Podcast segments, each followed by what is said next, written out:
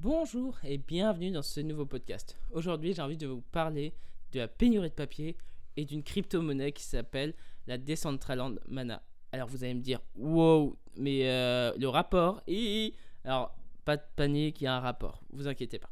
Alors vous savez qu'actuellement, la pénurie de papier, bah, c'est un peu catastrophique, hein, on sait tous. Hein. Là, il y a un souci, c'est qu'il là, on arrive à un carrefour où euh, avec tout ce qui se passe, confinement, Covid, blabla, euh, pénurie de plein de choses, et eh ben ça fait euh, que, voilà, le papier, bon bah c'est plus comme avant, on peut plus imprimer des livres comme avant, euh, le coût de fabrication va être beaucoup plus cher, tout va être plus cher, du coup le prix des livres vont exploser et ça va être un peu la galère.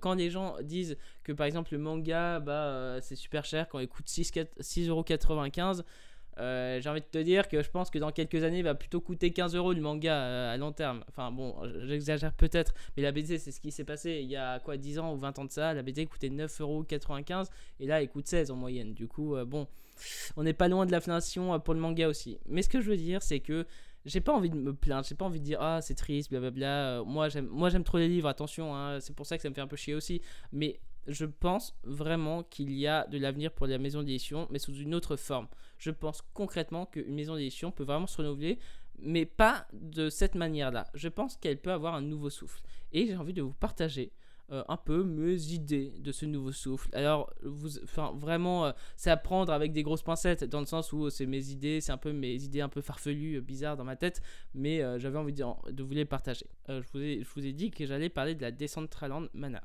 Alors qu'est-ce que c'est? Je ne veux pas vous parler de points techniques, de comment euh, c'est créé ou, comment, euh, quelles sont les équipes de Decentraland Mana et tout ça. Non, je vais juste vous parler vraiment euh, de, cette crypto-là, de, l'objectif de cette crypto-là.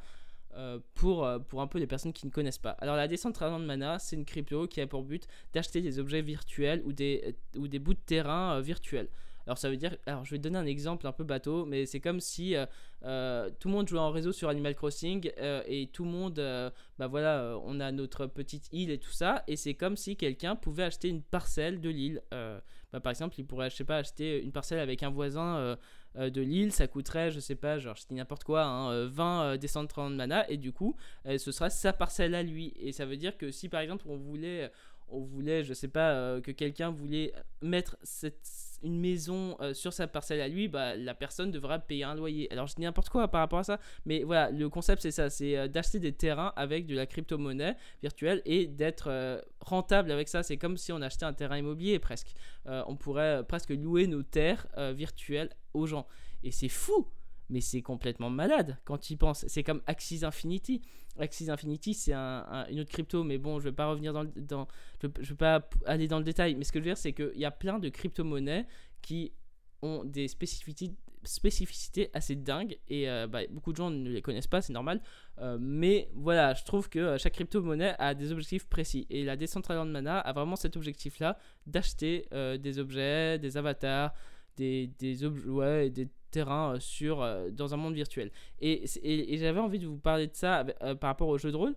C'est que le jeu de rôle, concrètement, qu'est-ce qui différencie le jeu vidéo du jeu de rôle? C'est que le jeu de rôle, au final, c'est vraiment, on est souvent autour de la table, il y a un maître du jeu qui, qui, raconte son histoire et tout ça, et il y a des joueurs. Et, et finalement, le jeu, le jeu, vidéo et le jeu de rôle, bah, c'est presque similaire au final, dans le sens où on développe notre personnage dans un, un, un monde voilà, qui n'existe pas et tout ça. Euh, et, voilà, et on évolue dedans. Et c'est pour ça que je pense que le jeu de rôle a des euh, opportunités assez dingues, dans le sens où moi j'imagine que dans le futur, il pourrait y avoir carrément un projet crypto jeu de rôle où, euh, si tu joues un jeu de rôle, tu es connecté avec un casque virtuel et tu vas dans un métaverse que le MJ aurait carrément bah, concocté pour les joueurs.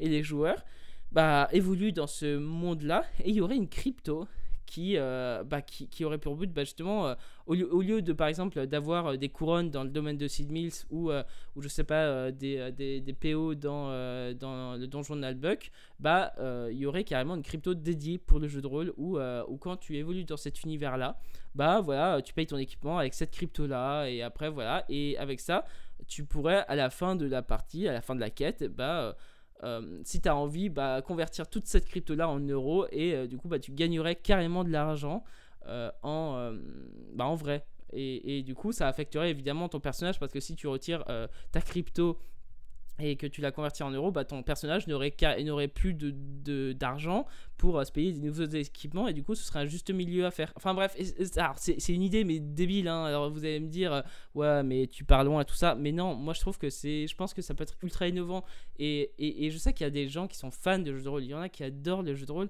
et, je pense que, euh, que c'est tellement bien de vivre de sa passion, c'est tellement bien d'être payé pour ce qu'on fait, et ce serait énorme d'être payé euh, d'une façon un peu indirecte euh, parce qu'on s'amuse. Ce serait génial. Euh, évidemment, il y aurait forcément des petites dérives par rapport à ça, mais concrètement, c'est fun de se dire eh, si je gagnais des cryptos que je convertis en euros et finalement bah, ma journée était plutôt productive. Moi, je trouve que c'est cool. Bah, Axis Infinity propose ça. On, joue pour, pour gagner des cryptos que tu peux reconvertir en euros et, je trouve que c'est génial. Il y, a, des gens qui passent leur journée à jouer. Alors, évidemment, c'est dans une juste mesure, mais je trouve qu'il y a quelque chose à explorer et je trouve qu'on est tellement qu'aux prémices et j'ai tellement hâte, tellement hâte de voir la suite. Et, je suis sûr qu'il y a des projets encore plus fous. Et, mais j'en parlerai. Euh, de toute façon, moi, j'aimerais sur cette euh, chaîne de podcast enfin, et vidéo, j'aimerais un peu parler euh, de, de, projets crypto, blockchain par rapport à ce monde jeux vidéo, jeux de rôle, bah, toujours un peu à ce mélange-là. J'ai pas non plus envie de m'écarter du, monde de l'édition, mais c'est vrai que je trouve que parler, commencer à parler de la blockchain et de, euh, ces nouveaux projets ultra innovants, bah, je trouve que c'est intéressant. Ça mélange euh, ma passion du jeu de rôle et ma passion des cryptos. Voilà, sur ce, euh, je vous souhaite une très belle journée ou soirée. Et on se retrouve dans une prochaine vidéo ou dans un prochain dessin. Salut